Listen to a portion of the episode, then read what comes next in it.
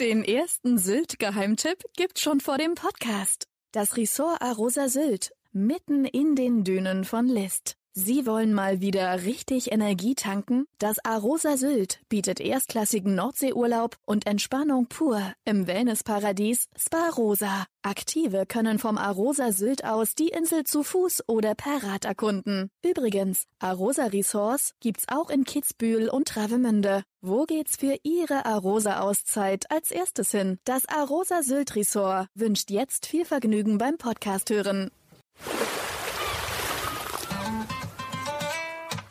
Sylt, der Inselpodcast vom Hamburger Abendblatt.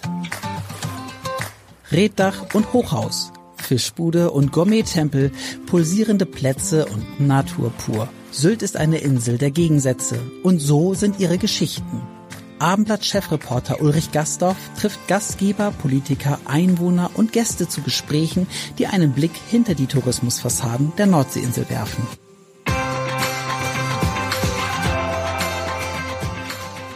Den ersten Sylt-Geheimtipp gibt's schon vor dem Podcast. Das Ressort Arosa Sylt, mitten in den Dünen von List. Sie wollen mal wieder richtig Energie tanken? Das Arosa Sylt bietet erstklassigen Nordseeurlaub und Entspannung pur im Wellnessparadies Spa Rosa. Aktive können vom Arosa Sylt aus die Insel zu Fuß oder per Rad erkunden. Übrigens, Arosa Resorts gibt's auch in Kitzbühel und Travemünde. Wo geht's für Ihre Arosa-Auszeit als erstes hin? Das Arosa Sylt Resort wünscht jetzt viel Vergnügen beim Podcast hören. Herzlich willkommen zu einem neuen Podcast. Mein Name ist Ulrich Gastorf und ich begrüße hier heute auf Sylt die Inseltierärztin Stefanie Petersen. Herzlich willkommen. Ich freue mich sehr. Jetzt einmal die Frage, du kommst aus dem Frankfurter Raum. Was hat dich auf die Insel, Insel verschlagen und äh, vielleicht erzählst du ein bisschen über deinen Werdegang. Ja, wie hat mich das auf die Insel verschlagen? Das war eigentlich ganz einfach. Ich habe einen Studienplatz in Leipzig gekriegt und äh, wollte gar nicht erst nach Leipzig. Und äh, mein Bruder hat immer mit erhobenem Zeigefinger gesagt, wenn du das studieren willst, gehst du auch nach Leipzig. Also bin ich aus dem Hessenländle ähm, nach Leipzig und habe dort äh, in meiner Langeweile, fing das mit den Computersachen so an, ne, mit äh, E-Mails schreiben und habe eine Anzeige aufgegeben, eine Kontaktanzeige mit meiner Freundin, weil uns langweilig war. So, und da haben sich ganz diverse Herrschaften gemeldet. Und irgendwann war mal einer dabei, da stand Jens in Klammern Sylt. Ach, dachte ich, ein Jens gibt's überall. Äh, Sylt ist gut, da willst du hin. Und habe ihm geantwortet und dann war der auch noch so nett beim Schreiben. Also der hat äh, wunderbare Aussprache gehabt. Also ich bin hängen geblieben bei ihm. Wir haben uns tolle Geschichten erzählt, das halbe Leben. Und irgendwann äh, habe ich gesagt, du weißt du was, ähm, wir müssen mal telefonieren. Und dann hatte der noch so eine tolle Stimme. Und dann dachte ich, verflixte Kiste, das nicht auch noch. Also habe ich meinen Hund geschnappt, bin Blind Date sieben Stunden mit meinem Hund unterm Arm nach Westerland gefahren. Ähm, es gab damals ja noch nicht irgendwie diese Fotos oder WhatsApp, also wusste er nicht so genau, was ihn erwartet. Ähm, ich habe gesagt, wie erkennen wir uns denn? Da sagt er, ja, wir sehen uns schon. Ich sage, ich habe einen Hund an der Leine. Ja gut, alles klar. Dann sind wir dann in, nach Westerland, ist der Zug eingefahren. Und da stand ein Herr mit, äh, naja, ein junger Mann mit Latzhose und guckte so durchdringlich mich an. Und da dachte ich, das kann ja nur sein. Und dann umarmte ich einen wildfremder Mensch, den du gar nicht kennst. Und dann habe ich nur gesagt, sprich mit mir. Und dann hat er mit mir gesprochen, dann habe ich seine Stimme erkannt. Und dann waren wir vier Jahre zusammen. So, das war die Kurzversion. Und dann bin ich immer von Leipzig nach Sylt gependelt mit meinem Hund im Gepäck und habe meine ganzen äh, Lernsachen mitgehabt, habe im Zug gelernt, am Strand gelernt, im Strandkorb gelernt und ähm, habe dann meine Prüfung auch, äh, äh, habe mich auf meine Prüfung vorbereitet und äh, ja, habe meine Pflichtpraktikas hier gemacht, die man ja als Student machen muss. Habe den Tierarzt hier ausfindig gemacht, den Dr. Hering damals, ein älterer Tierarzt, ein ganz toller Mann. Und äh, wollte dann natürlich auch drei Monate am Stück hier bleiben, habe das dann auch getan. Und äh, so waren wir dann äh, vier Jahre zusammen. Und so habe ich Sylt kennengelernt. Genau. Kanntest du denn äh, Sylt, bevor du sozusagen ähm, dieses, dieses Blind Date auf der Insel ist. Also kanntest du Sylt schon? Hast du gesagt, oh, schöne Insel oder war das für dich ein ganz anderes Neuland? Überhaupt nicht, überhaupt nicht. Sylt war für mich immer, ähm, also wenn ich, wenn ich das Wort Sylt irgendwo gelesen habe, dann habe ich immer das Bild von der Düne und ähm, äh, Hafer, Hafer, Strandhafer äh, äh, gehabt in meinem Kopf und wilde Partys, so das war eigentlich alles. Aber dass wir hier auch ein ganz normales Sozialleben haben und hier eigentlich auf der Insel alles gibt, was woanders auch gibt, halt noch viel schönere Dinge, das habe ich wirklich überhaupt nicht gekannt. Ich bin wirklich Blind Date mit dem Zug ins Nirgendwo gefahren, ohne dass ich wusste, was mich erwartet. Jetzt muss man ja nochmal erzählen zu deinem Lebenslauf, weil du hast ja nicht gleich diesen Weg der Tierärztin eingeschlagen, sondern du hast vorher noch was ganz anderes gemacht. Ja, wie das so ist, ne? Nach dem Abitur denkst du erstmal so, was machst du? Ich hatte gar nicht so eine große Vorstellung. Ich wollte immer Tierarzt werden, von klein auf. Wenn irgendwo ein Pferd äh, auf einer Koppel irgendein Problem hatte, dann bin ich äh, dahin gerannt und habe versucht, das zu reparieren oder zu verdoktern oder wie auch immer. Und das war immer mein Herzenswunsch. So, jetzt war aber mein Abitur nicht ganz so prickelnd, dass ich gleich einen Studienplatz gekriegt habe und habe gedacht, was machst du denn? Und ja, Frankfurter Raum, wir haben ja in der Nähe vom Flughafen gewohnt. Da bin ich Stewardess geworden. Ähm, ich bin dann also mit rot lackierten Fingernägeln, rotem Lippenstift, äh, geschminkt, Haare geflochten. Ich war damals bei Aeroloid, die Fluggesellschaft gibt's heute gar nicht mehr. Ähm, wirklich äh, mit Haare geflochten, mit Pumps, mit Strumpfhosen, mit Stützstrumpfhosen. Die muss man ja heute anhaben, ne? weil sonst gehen ja, die platzen ja die Adern am, am Bein. Ähm, bin ich ein Jahr lang geflogen. Ich bin nach Israel geflogen, ich bin in den Mittelmeerraum geflogen. Und irgendwann saß ich da oben auf meiner Metallkiste, die man dann so rauszieht, wenn man mal zwei Minuten Pause hat, habe in der Galley, das nennt sich Bordküche, den Vorhang zugezogen, habe aus dem Bullauge rausgeguckt und habe dann über den Wolken äh, aus diesem Fenster geschaut und habe gedacht, das kann nicht alles gewesen sein. Also das irgendwie, das weiß ich nicht, das kann nicht alles gewesen sein. Auf Platz 27 klingelt einer, hat Durst, auf Platz 16, da will einer sein Essen schon vorher haben. Da habe ich gesagt, das geht nicht, das halte ich nicht aus.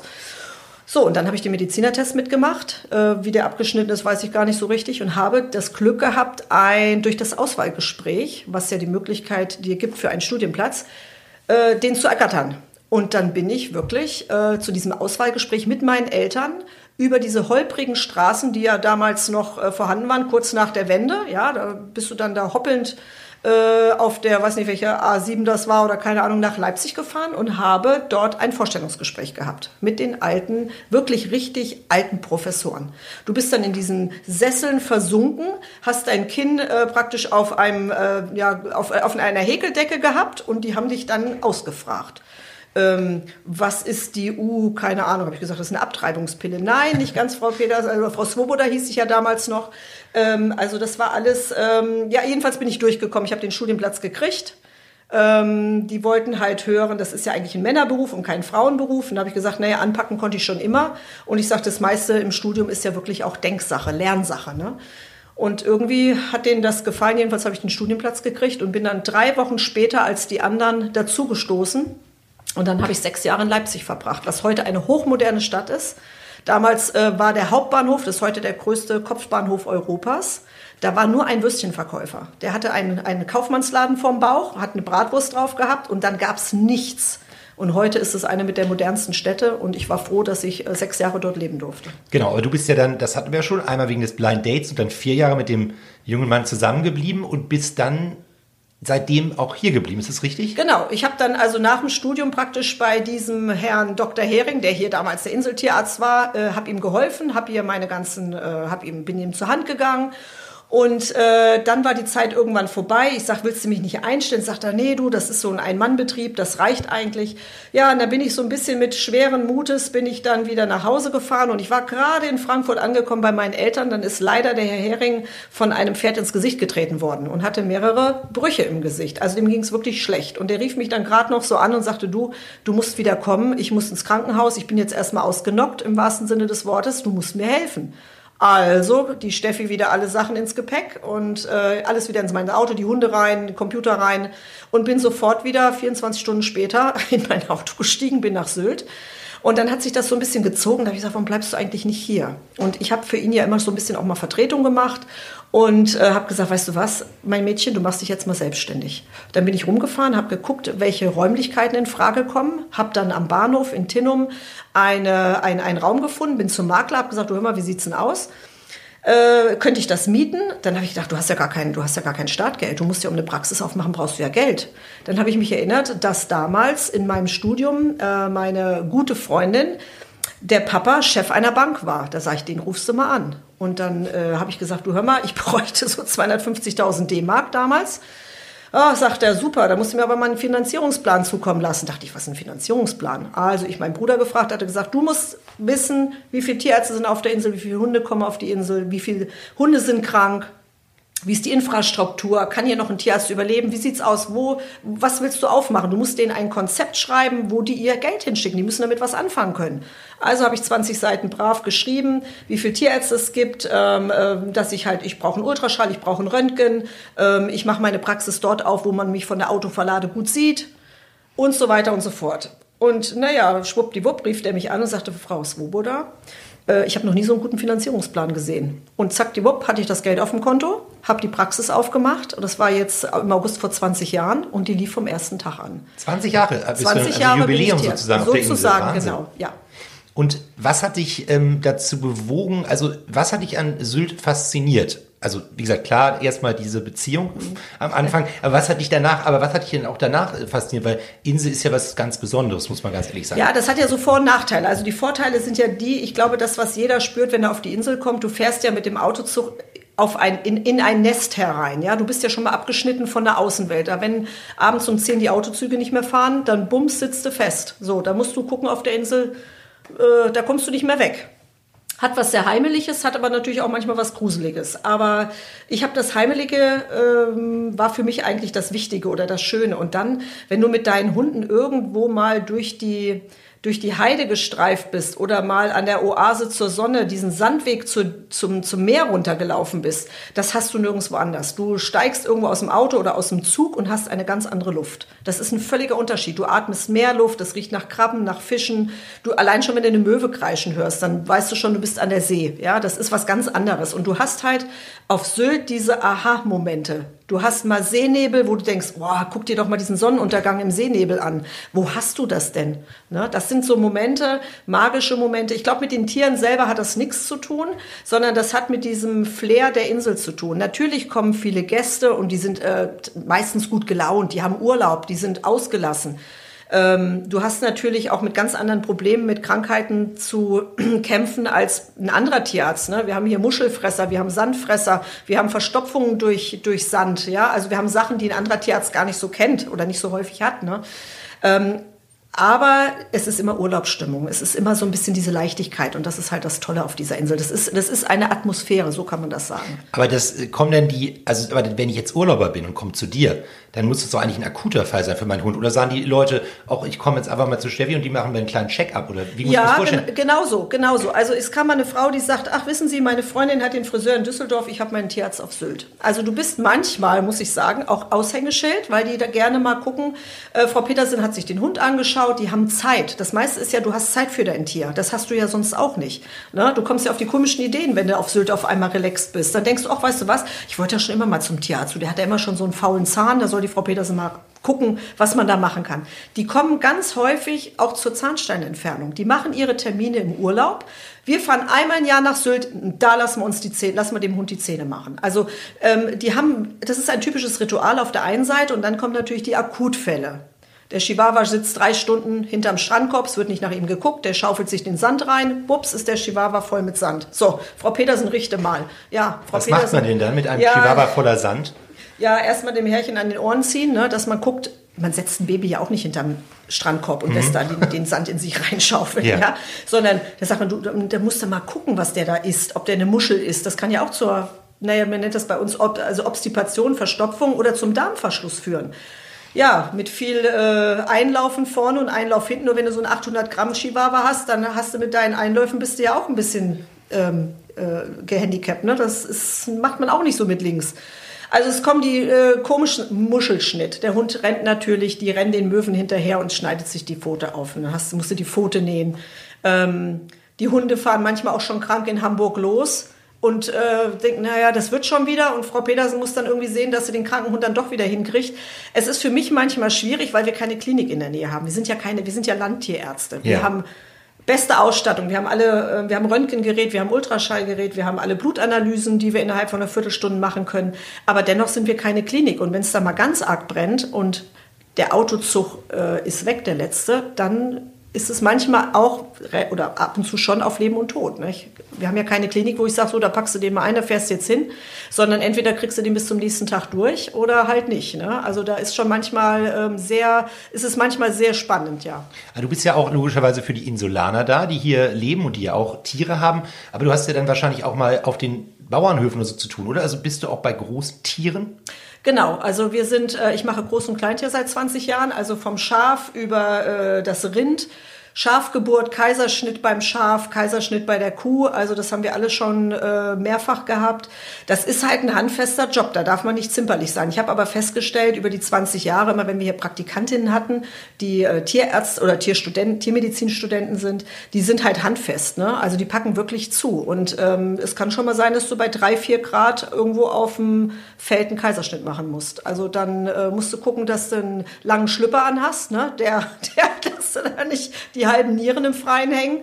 Und ähm, das geht schon oft an die Grenze. Da liegst du nachher zwei Stunden in der warmen Badewanne, ja. Und musst du auch ähm, quasi, also bist du auch wirklich Tag und Nacht erreichbar? Oder wie ist das? Also wenn dann plötzlich jemand wirklich akut äh, da was aus seinem Hof hat, musst du dann wirklich auch mal in der Nacht los? Also äh, das, da, da geht ein breites Grinsen über mein Gesicht, weil Notdienst ist ja bei allen Tierärzten immer unheimlich ähm, Thema. Weil wir haben ja einen unheimlich harten Job und gerade als Frau hast du ja meistens auch diese Doppelbelastung. Bist Mutter, musst einen Haushalt machen, musst nachts raus wir haben den Vorteil, dass wir auf der Insel einen geregelten Notdienst haben. Äh, das heißt, wir wechseln uns mit den Praxen wirklich ab, weil ansonsten kannst du dir, ich sag mal, echt die Kugel geben. Das geht nicht. Also wenn ich Notdienst habe am Wochenende und ich werde dreimal die Nacht rausgerufen, weil der eine also wir werden auch manchmal rausgerufen mit den Worten, ähm, Frau Petersen, also nachts um drei, mein Hund guckt so komisch. ich sage, wie der guckt so komisch? Ja, der guckt so. Ich sage, na gut, dann lassen wir ihn schief gucken. Ich sage, aber ist der mit den Füßen nach oben, ist er blau, ist er, hat er gebrochen, hat er Fieber? Äh, ich sage, ne, nein, aber der, der ist nicht so wie sonst. So, dann musst du dich natürlich nachts um drei, dein Partner liegt neben dir im Bett, der wird ja sowieso wach durch das Geklingel, musst du dich halt natürlich beherrschen und dann fragst du natürlich nach. Dann geht den Leuten das nicht schnell genug. Ja, ich möchte jetzt aber in die Praxis kommen. Ich sage, nein, ich komme nur in die Praxis, wenn ich höre, äh, was der Hund hat und ob das auch wirklich ein Notfall ist. 90 Prozent sind keine Notfälle. Die holen dich auch nachts um drei aus dem Bett, wenn der Hund eine Zecke hat.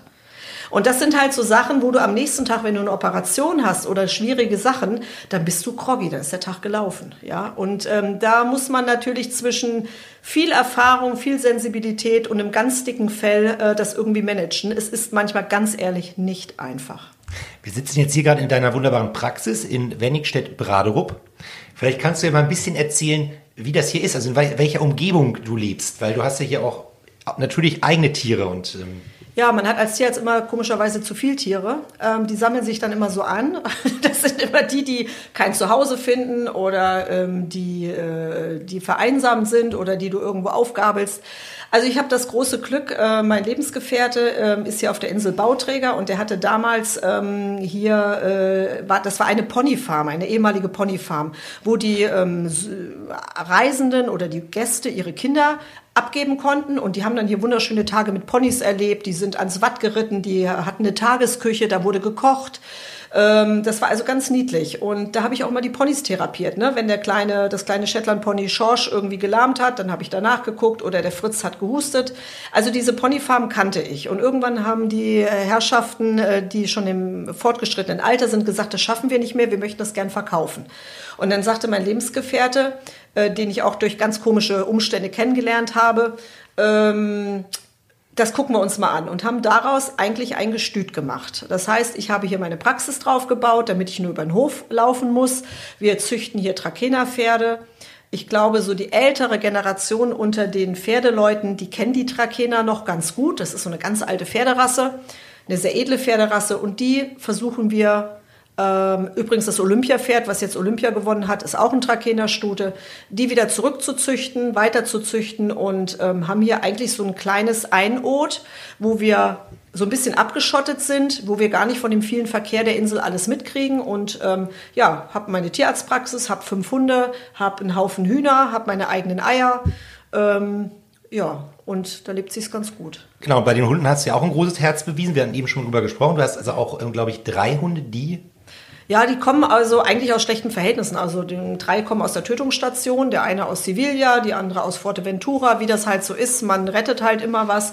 Und wenn man im Internet sieht, wie schlecht es denen dann geht, dann drückst du ja zack auf die Taste und schon hast du den Hund. Der kommt dann praktisch über eine Organisation mit dem Flugzeug äh, zum Hamburger Flughafen ähm, du musst halt immer jemand, eine Person haben, die begleitend ist sozusagen, die den Hund auf seine Kappe mitnimmt. Also der muss eigentlich gar nichts machen, der muss nur sagen, ich habe den Hund unten im Gepäck und muss den bis zum Ausgang begleiten. Das war's eigentlich. Und ähm, diese Hunde waren unheimlich schwierig. Die haben sich nicht anfassen lassen, die waren ganz scheu. Und äh, innerhalb von drei Monaten hat sich das Blatt total gewendet. Ich gehe heute mit meinen Hunden über die Felder, über die Wiesen. Die jagen nicht, Gott sei Dank, was ja auch selten ist bei südländischen Hunden. Und die haben bei mir äh, ein Zuhause gefunden. Ähm, es ist manchmal schwierig, weil wir liegen auch manchmal abends auf der Couch und mein Mann oder mein Lebensgefährte ist ja ach, die Männer sind ja manchmal penibler, ne? Die haben ja natürlich nicht mit so vielen Tieren zu tun wie wir. Und wenn sie dann alle um uns rumliegen, weil wir ja immer den Körperkontakt suchen und wir dann da auf unserer Couch keinen Platz mehr haben und alles um uns rum liegt, aber friedlich liegt und schläft und wir gucken unseren Tatort, dann ist das, das können glaube ich die Hundehalter ähm, nachempfinden, ist es das Schönste, was es gibt, wenn die ganz friedlich neben uns liegen. Aber es ist halt wie so eine riesengroße Familienhaufen, ne? Das ist manchmal, es ist, also die können manchmal echt lästig sein, ne? Also manchmal sind die wirklich nervig. Aber ist doch eigentlich interessant, wenn man den gesamten Tag mit Tieren zu tun hat, beruflich, mhm. dass du trotzdem sagst, hey, ich komme nach Hause und das Gefühl habe ich und du sagst, ähm, Oh, wunderbar, ich habe jetzt hier nochmal fünf Hunde. Ja, es, ja, ja, aber es freut sich auch jeder, wenn du nach Hause kommst. Das macht ja auch nicht jeder. Ne? Also wenn der schwanzwedelnde Hund vor dir steht, ne, das musste mal ein Mann sagen, der immer sagt, hey Mädchen, ich freue mich, dich zu sehen. Ne? Die Hunde, die kommen ja immer an und freuen sich. Ähm, es ist schon immer viel Arbeit. Du kannst halt nicht einfach fluchtartig den Hof verlassen. Also wenn wir jetzt wie am Wochenende einfach mal wegfahren, dann kommt doch glatt meine Mutter aus Frankfurt angereist. Ich möchte betonen, es sind 700 Kilometer. Äh, die kommt dann im Zug und sagt, bist schon beruhigter, wenn ich komme. Ne? Ja, Mama, da bin ich schon beruhigter. Die füttert die Hunde ab, die kennt die Bande. Ähm, das ist schon einfacher. Aber ich muss ganz ehrlich sagen, drei hätten es auch getan. Äh, Schlafzimmer ist tabu. Ich brauche einen hundefreien Platz. Also das ist immer so, wo ich sage, ich glaube, gefühlt, wenn ich die Leute so höre in der Praxis, schlafen 99 Prozent bei den Leuten im Bett. Das ist so. Aber wirklich auch große Hunde, sabbernde Hunde, Riesenhunde, drei Hunde, haarige Hunde. Ähm, das kann ich verstehen, wenn die, das, wenn die das so mögen. Ich muss ganz ehrlich sagen, als Student habe ich das auch gemocht. Du brauchtest ja was zum Ausheulen, zum Knuddeln. Du hast das Bett geteilt, das Frühstück, das Mittagessen. Dein Hund war dein bester Freund, das ist so. Heute ist das so, dass ich sage, ich brauche eine hundefreie Zone. Ich muss wenigstens in Ruhe mich umdrehen können. Abends ist das Gesicht eingecremt. Ich möchte nicht meine Haare oder mein Gesicht mit den Haaren voll haben. Ähm, umso mehr freuen die sich, wenn ich dann morgens runterkomme und äh, die, die, haben allen Luxus dieser Welt. Dann brauchen sie bei mir jetzt nicht noch im Bett bleiben. Ne? Aber ist es überhaupt äh, aus tierärztlicher Sicht gut für die Hunde, wenn die da immer alle mit irgendwie im Bett schlafen? Weil du sagst ja gerade, gefühlt sind es 99 Prozent, die ihre Hunde auch groß mit ins Bett nehmen. Also Schaden tut's ja nicht, ne? Ich meine, aber weißt du, ein Hund ist ja so, der leckt ja dann, dann hörst du das Geschmatze, dann haaren die, dann ganz ehrlich, die pupsen auch mal, ja. So, und wenn du ständig dieses Gepups im Bett hast, dann liegen sie auf deiner Decke, dann kannst du dich nicht umdrehen. Ich glaube, wenn du so ein kleines Mäuschen am Fußende hast oder irgendwas, ist das auch alles völlig in Ordnung. Ich bin, ich bin immer der Meinung, wenn die zusammenpassen und Herrchen findet das toll und Hund auch, dann kann das nicht schädlich sein, ja. Das ist auch gut. Und wenn ein Hund krank ist, dann steckst du den ins Bett, weil du dann merkst, äh, dem Hund geht's besser oder so einen ganz alten oder wie auch immer. Ich finde das auch, Schaden tut das nicht. Nur ich persönlich, ich brauche mal so, ich sag mal so sieben Stunden eine tierfreie Zone. Bin ich dann aber im Urlaub und habe meine Viecher nicht mit, sage ich mal, in Anführungsstrichen, dann bin ich immer froh, wenn irgendwo äh, auf den Kanaren oder sonst wo ich hinfahre, mir meine Katze ums Bein streicht und schon wird die wieder gestreichelt. Ne? Und dann äh, vermisst du das auch so und dann guckst du an dem Kater runter, denkst, der hat ja seine Eier noch. Wie kann denn der nicht kastriert sein? Also du verbindest immer dieses, dieses Schmusige dann gleich mit was Medizinischem. Ist, ist manchmal echt lästig, ist echt grausam. Lass uns, bevor wir zu deinem Buch kommen, was hochspannend ist, nochmal ganz kurz auch zum Fernsehen kommen. Du bist ja wirklich auch überregional bekannt. Ähm, ARD, Retter mit Herz, richtig? Richtig. Was ist das? Was ist das für eine Serie, Sendung? Was macht ihr da? Ah, da hatte mich die ARD mal angeschrieben ähm, und davor war das der Norddeutsche Rundfunk und ähm, äh, die haben gesagt, die würden gerne mal Tierarztgeschichten aufnehmen. Und das ist eine Serie, die, ich glaube, 60 äh, Serien haben wir gedreht äh, mit verschiedenen Tierärzten aus ganz Deutschland. Äh, Tierärztin vom Starnberger See, aus Leipzig, ähm, äh, wo auch immer her. Und das Tolle ist immer, es wird immer ein Einblick gewährt in verschiedene Tierarztpraxen. Ja, Groß-, Kleintiere. Der eine ist Vogeldoktor, der andere macht äh, nur Reptilien. Ähm, und äh, da wird mal ungeschminkt gezeigt, wie das so in so einer Tierarztpraxis abgeht. Und das war total klasse. Also das Fernsehteam war super. Wir hatten GoPros hier in unseren äh, Räumlichkeiten und es wurde im Prinzip nichts überschminkt und äh, es wurde wirklich so dargestellt, wie es ist. Die sind mit mir zum Tierpark gefahren, wo ich ein tasmanisches Känguru behandelt habe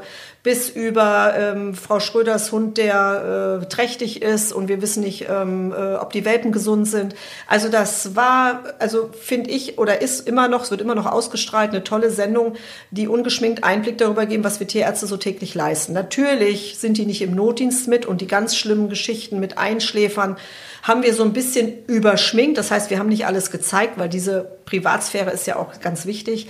Aber es zeigt so, wie viel, ähm, wie vielfältig dieser Beruf ist. Wir müssen ja äh, Tiere, wir müssen ja Anästhesist sein, wir müssen Tiere in Narkose legen können, wir müssen operieren können, wir müssen Zähne ziehen können, wir müssen Zähne verschönern können, wir müssen psychologisch die Leute begleiten, wenn, äh, ich sag jetzt mal, die Dame alleinstehend ist und der letzte Hund stirbt.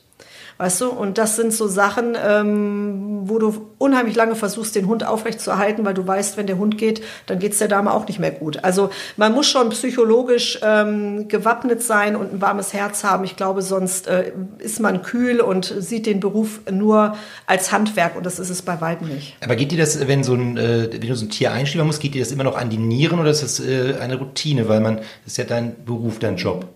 Also ich sag mal so, teils, teils. Also ähm, du hast in 20 Jahren so ziemlich alles durch und du hast ja auch katastrophale Fälle. Du hast Pferde, die irgendwo im Stacheldraht hängen und so kaputt sind, dass du möglichst schnell dieses Tier erlösen musst. Dann handelst du nur noch, ja.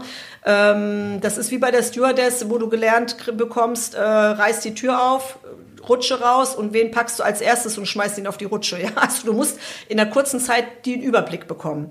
Ähm, es ist keine Routine. Ich muss sagen, wenn ein alter Kater kommt mit 16 Jahren, der Nierenversagen hat, der ganz abgemagert ist und der da eigentlich gar nicht mehr kann, dann schläfer ich ihn ganz vorsichtig ein, zünde ein Kerzchen an und versuche den Leuten dieses Ereignis in guter Erinnerung zu behalten und sage immer, es ist was Gutes, was du tust, weil du hilfst ja im Endeffekt. Die Katze würde ganz, ganz, ganz langsam, die haben, Katzen haben eine sehr lange Leidenszeit oder können eine sehr lange Leidenszeit haben, ähm, ihm das, die, das zu verkürzen, das, das Sterben so angenehm wie möglich zu machen. Tiere kennen Sterben nicht.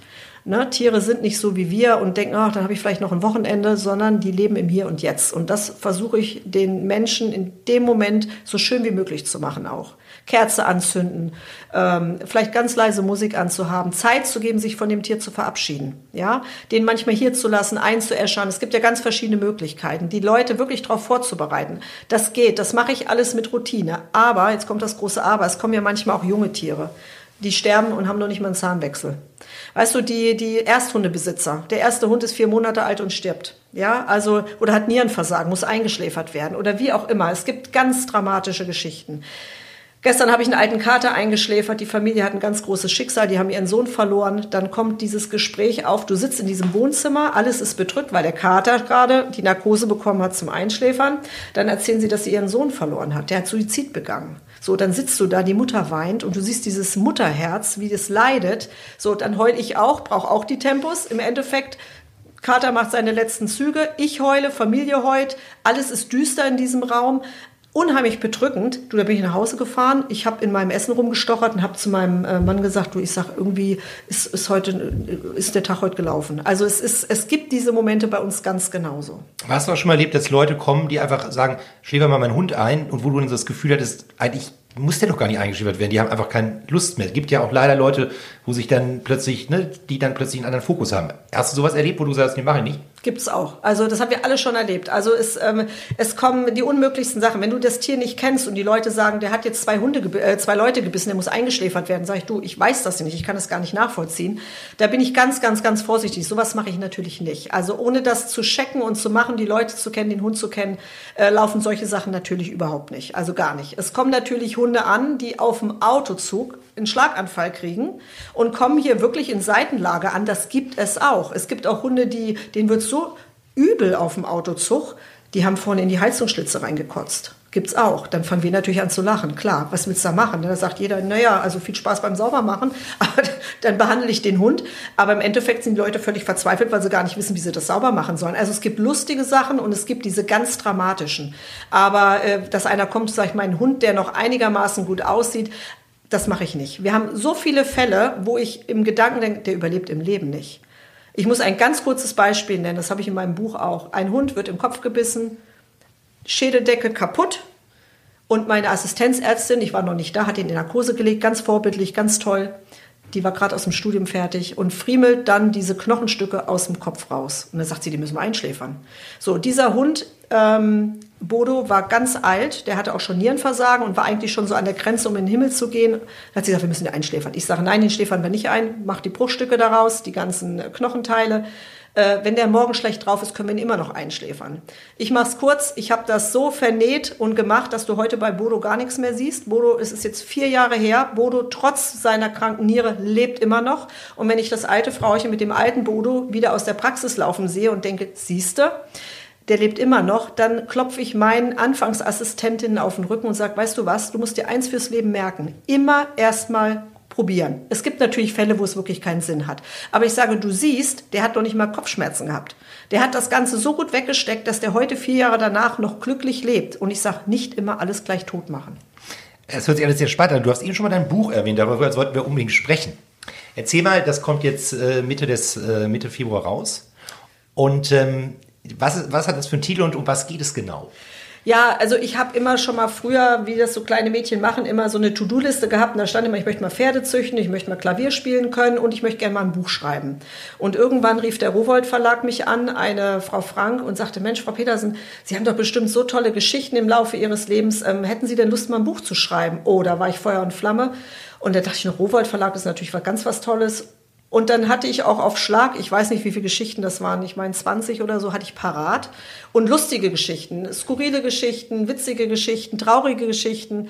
Und habe die dann abends nach meiner, nach Feierabend ähm, runtergeschrieben. Und ich muss sagen, das fällt mir relativ einfach zu schreiben. Das war ganz gut, aber mein Mann war not amused, weil der natürlich ähm, über Wochen allein immer auf der Couch abends saß, weil ich immer nur die Zeit gefunden hatte zwischen 11 Uhr abends und 1 Uhr nachts. Da war die Insel ruhig, da konnte ich schreiben, da wurde ich nicht abgelenkt.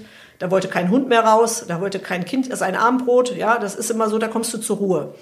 Und ähm, ja, dann das, äh, das Buch heißt Die Inseltierärztin, äh, Retter mit Herz und Schnauze. Und äh, darin beschreibe ich so ein bisschen, äh, wie ich angefangen habe, den Studienplatz zu bekommen, wie ich dann äh, als Stewardess weitergearbeitet habe und gedacht habe, mein Spruch ist immer, das kann nicht alles gewesen sein.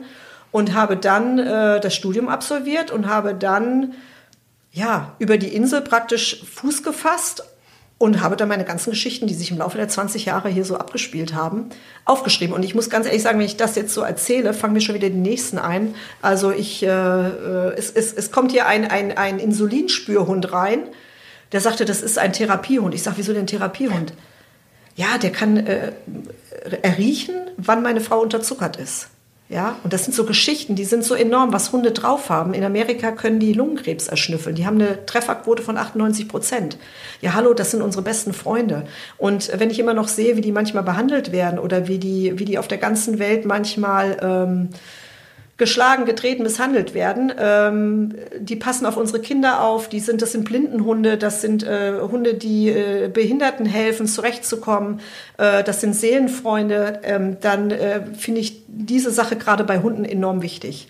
Ja. Und du hast eben schon einmal erzählt, das war ja der Bodo, der kommt auch im Buch vor, genau. Mhm. Hast du noch so ein, zwei Beispiele, was, was die ähm, Leser da noch erwartet bei dir im Buch?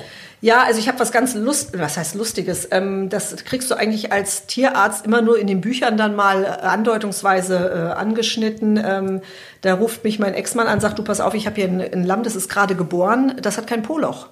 Sag ich, wie, das hat kein Poloch. Ja, du, da ist eine Haut drüber, der, der kriegt einen dicken Bauch. Ne? Der will bei der Mutter trinken, trinkt auch und da kommt hinten nichts raus. Ah, also Gott, ich denke, was ist das denn? Ah, denke ich mir, das hatte ich doch mal irgendwann im Studium. Das heißt Adresia ani. Also du hast kein Poloch. So, also ich die Klappe hinten auf von meinem Auto, das Lambda draufgelegt und da denke ich, ja, hm, hat wirklich nichts. Ich sag, gut, dann suche ich. Ich, das betäubt hinten am Hintern. Vorne schreit das natürlich. Du kannst es ja in dem einen Tag noch nicht in Vollnarkose legen. So, Mutter schreit, Kind schreit, hinten ist Po betäubt. Und dann habe ich mit dem Skalpell gesucht, ob ich irgendein ein, eine, eine Öffnung finde. Ne? Bei dem habe ich es nicht gefunden. Das war der, der schlimme Teil. Ich musste das Lamm nachher einschläfern. Jahre später rief mich ein Bauer an und sagt, du, hallo, ich habe äh, ein Kalb. Das ist ein Tachal, das hat kein Poloch. Ich denke, nicht schon wieder. Sag ich, diesmal stirbt mir das nicht. Ich hingefahren, ähm, dann musst du erstmal eine Heuraufe über dieses Kalb stülpen, damit die Mutter dich nicht auffrisst. Also die Mütter können ja sehr böse werden. Und wenn ich dann so eine, eine Galloway-Kuh, ähm, die hat ja keine Hörner, aber äh, mal oben auf die Schippe nimmt, dann bist du platt. Gut, also haben wir das auch betäubt. Äh, Bauer Runkel hat das dann festgehalten vorne. Ich habe da hinten meine Schnitte gemacht und schneide und schneide und schneide und schneide und denke, das kann nicht wahr sein. Ich kann das Kalb jetzt nicht tot machen. Das ist so quietschlebendig. So, dann habe ich irgendwo in der Ferne habe ich so eine Blase gesehen, schneid die auf und dann kommt im Strahl dieses Mekonium. Das ist dieser Darmpech, das erste Darmpech eines Kalbes, hinten rausgeschossen. Auf gut Deutsch, ich habe das dann bis zu dem, bis zu dem Ausgang vernäht, habe dem ein Poloch gebastelt. Mein Kreuz schmerzte, Runkels Kreuz schmerzte auch. Ähm, du machst alles in einer gebückten Haltung. Das Kalb ist ja ein bisschen kleiner und habe das dann im Uhrzeigersinn ein Poloch gemacht. Das End vom Lied ist ähm, Schmerzmittel, Antibiotika, Aluspray hinten drauf. Das war unter dem Kampener Leuchtturm. Und der Kampener Leuchtturm, muss man sich vorstellen, ist schwarz-weiß. Und diese Belted Galloways, die heißen Gürtel Galloways, weil die schwarz sind und einen weißen Bauchstreifen haben, äh, sehen genauso aus wie der Leuchtturm. Und als der Bauer dann dieses Kälbchen wieder zu seiner Mutter gebracht hat, die sich dann schon wieder ein bisschen abgesondert hatte, hatte ich ein Glücksgefühl, was Gutes getan zu haben. Ähm, neulich habe ich Hafer bei den Bauern geholt, habe gesagt, du hör mal, damals die Geschichte mit diesem Kalb, lebt das noch? Und ich darf jetzt soweit verraten, nach dieser langen Zeit, ähm, der hat also noch mehrere Jahre gelebt und ist dann wahrscheinlich wie viele Rinder dann irgendwann mal in der Wurst gelandet. Aber er hatte sein Jugendleben, er hatte das beste Leben auf einer Sylter Wiese und er hat natürlich keinen ich sage jetzt mal blöd, keinen Spinkter gehabt, sondern es lief dann halt hinten mal immer so ein bisschen raus, aber er konnte damit gut leben. Und wenn du so etwas geschafft hast, dass er weiterleben konnte, dann fühlst du dich so ein bisschen wie ein König. Also das muss ich sagen, das sind die Erfolgserlebnisse, die ähm, vom Geld gar nicht abhängen, sondern die dich glücklich machen wie ein Künstler, der jetzt einen Applaus kriegt. Ne? Das ist ja auch was ganz anderes, als wenn du dein Gehalt kriegst. Und das heißt, ist alles, äh, das hatte ich so richtig, sind alles äh, wahre Geschichten, das ja. ist also alles authentisch sozusagen, was du da erlebt hast. Genau. Äh, vielleicht abschließend noch mal eine kurze Frage. Auf Sylt sind ja auch viele Prominente zu Gast und man kennt ja so einige Namen. Du hast auch schon den einen oder anderen Promi-Hund, äh, glaube ich, behandelt. Wen hast du da so? Ja, also ähm, wer dann immer so mal im, im Notdienst anruft, ist Guido Maria Kretschmer ne, mit seinem entzückenden Mann Frank. Und ähm, äh, die sind sowas von unkompliziert und toll. Die haben Barseus. Barseus ist eine russische, eine Zaren, Zarenhunde, russische Zarenhunde. Also die gehen dir schon bis zur Hüfte. Da hat er fünf Stück von. Und ähm, die haben, äh, die leben hier auf der Insel und immer wenn sie hier sind, äh, dann ähm, sage ich immer, komm mal nach der Sprechstunde, weil die verstopfen meine ganze Praxis, die sind viel zu groß. Und dann haben wir immer einen netten Schnack und ähm, sein Bruder hat auch damals Trakehner gezüchtet, so sind wir auch auf die Pferde gekommen und ähm, er hat bei uns ein Fohlen, da ist er, äh, wie nennt man, Patenonkel. Er hat diesen fuchsroten Hengst Laboutin genannt. Alle Frauen wissen das, äh, was ein Laboutin-Schuh ist, genau, diese teuren. Und ähm, wir haben unheimlich viel Spaß. Und das Schöne ist an denen, die sind so unkompliziert. Die sind so wie du und ich, mit denen kannst du quatschen. Der unterhält sich auch im Wartezimmer mit ganz stinknormalen Leuten. Also der ist wirklich per Du mit denen und ähm, keine Star-Allüren oder irgendwas. Und ähm, wer auch immer gerne kommt, ist äh, Ulla Klopp mit ihrem Mann äh, Kloppi, sage ich immer mal, Jürgen. Der ist ja auch Jürgen wie meiner. Und äh, die haben ja auch eine Emma und wo, pendeln natürlich immer zwischen Liverpool und hier. Und äh, der Hund hatte damals eine Qualle gefressen und die kam hier ganz entsetzt an. Und Klopp Poppy schüttete also diese, diese blaue Qualle mit Sand, diesem ein Kilo Sand hier auf den Tisch. Und äh, der Hund hatte also äh, Atemprobleme und äh, keuchte da vor sich hin. Und dann guckte ich Olas Fingernägel Ich sage, Ola, du hast so lange Fingernägel. Warst du denn mit deinen Fingernägeln im Rachen von dem Hund? Ja. Ich sag, du, dann hast du dem vielleicht da zusätzlich noch ein bisschen den Hals aufgekratzt, ne? Kurz und gut, er hat das alles überlebt, er hat an der Qualle gelutscht, das war dann ein bisschen, äh, ich denke mal, der Hals hat gebrannt. Haben wir alles wieder hingekriegt, hat sich eine ganz nette Freundschaft entwickelt zum damaligen Fohlenbrennen, da haben die Fohlen ja noch einen Brand bekommen, das ist heute verboten, heute kriegen die es nicht mehr, hat einen Arm voll Karotten mitgebracht, wir saßen hier und haben äh, ein paar Stunden Bierchen getrunken, das war noch vor seiner Liverpool-Zeit, Ganz sympathisch, genauso ohne Starallüren, völlig sympathisch, völlig ruhig. Ich kriege häufiger mal eine äh, WhatsApp äh, aus dem Hause Liverpool. äh, dass Emma jetzt ihren zwölften Geburtstag feiert mit tausend Luftballons. Und herzlichen Glückwunsch und danke, dass du unser Tierarzt bist. Und ähm, das erfreut einen irgendwie. Ganz tolle Leute. Also eigentlich nach dem, was du jetzt alles so erzählt hast, und äh, du müsstest ja eigentlich wunschlos glücklich sein. Das ist ja, du erlebst ja so viel, machst so viel. Und ähm, die Frage ist, hast du eigentlich auch noch, irgend, kannst du noch irgendwelche Hobbys haben, die nichts mit Tieren zu tun haben? Also spielst du Golf oder joggst du regelmäßig oder kochst du gerne? Ja, weder noch. Also joggen, das schaffe ich nicht mehr, wenn ich den ganzen Tag auf dem Bein bin. Ich bin froh, wenn ich die Hunderunde mit meinen Hunden durch habe, sage ich ganz ehrlich. Golfen tue ich gar nicht, ist nicht mein Wir grenzen ja direkt an Golfplatz, ist überhaupt nicht mein Sport, das können alte Männer machen. Sorry. ist überhaupt nicht meine Sportart. Ich muss ganz ehrlich sagen, ich habe zu wenig Zeit. Ich komme noch nicht mal auf meine eigenen Pferde. Und ich muss jetzt nach 20 Jahren mal so meine Zeit ein bisschen runterdrosseln. Ich muss mal so ein bisschen ähm, runterfahren. Äh, ich bin bestimmt, ich müsste lügen, ein halbes Jahr nicht mehr am Strand gewesen. Also das ist für, das hört sich mal komisch an, aber als Sylter, äh, dieser Job nimmt dich so ein, die eigenen Tiere, dass ich sage, ich muss jetzt mal so nach 20 Jahren merke ich meinen Rücken. Also du merkst schon, wenn du dann mal auf der Couch sitzt und willst zum Kühlschrank, willst dir ein Bier holen, dass du schon mal so zwei Meter in der Waagerechten und nicht mehr in der Senkrechten läufst, dass du erstmal dich einlaufen musst. Du, ich bin 50, das wird jetzt, ähm, ich weiß nicht, also ich will ja noch mal noch älter werden, den Beruf mit 70 noch ausüben. Ich muss jetzt mal was für mich tun. Ich bin noch nicht so dahinter gekommen, was ich mache, aber ich glaube, ich muss jetzt mal abends meine Assistenzärztin, meine nette Nadja hier öfter einspannen, dass ich mal um 5 Uhr öfters aufs Pferd komme. Das habe ich mir vorgenommen. Ob es klappt, klappt, werden wir sehen. Das ist doch schon mal eine tolle Sache. Ich danke dir ganz herzlich für das Gespräch. Sehr gerne, hat mich auch gefreut. Dankeschön. Weitere Podcasts vom Hamburger Abendblatt finden Sie unter abendblatt.de slash podcast.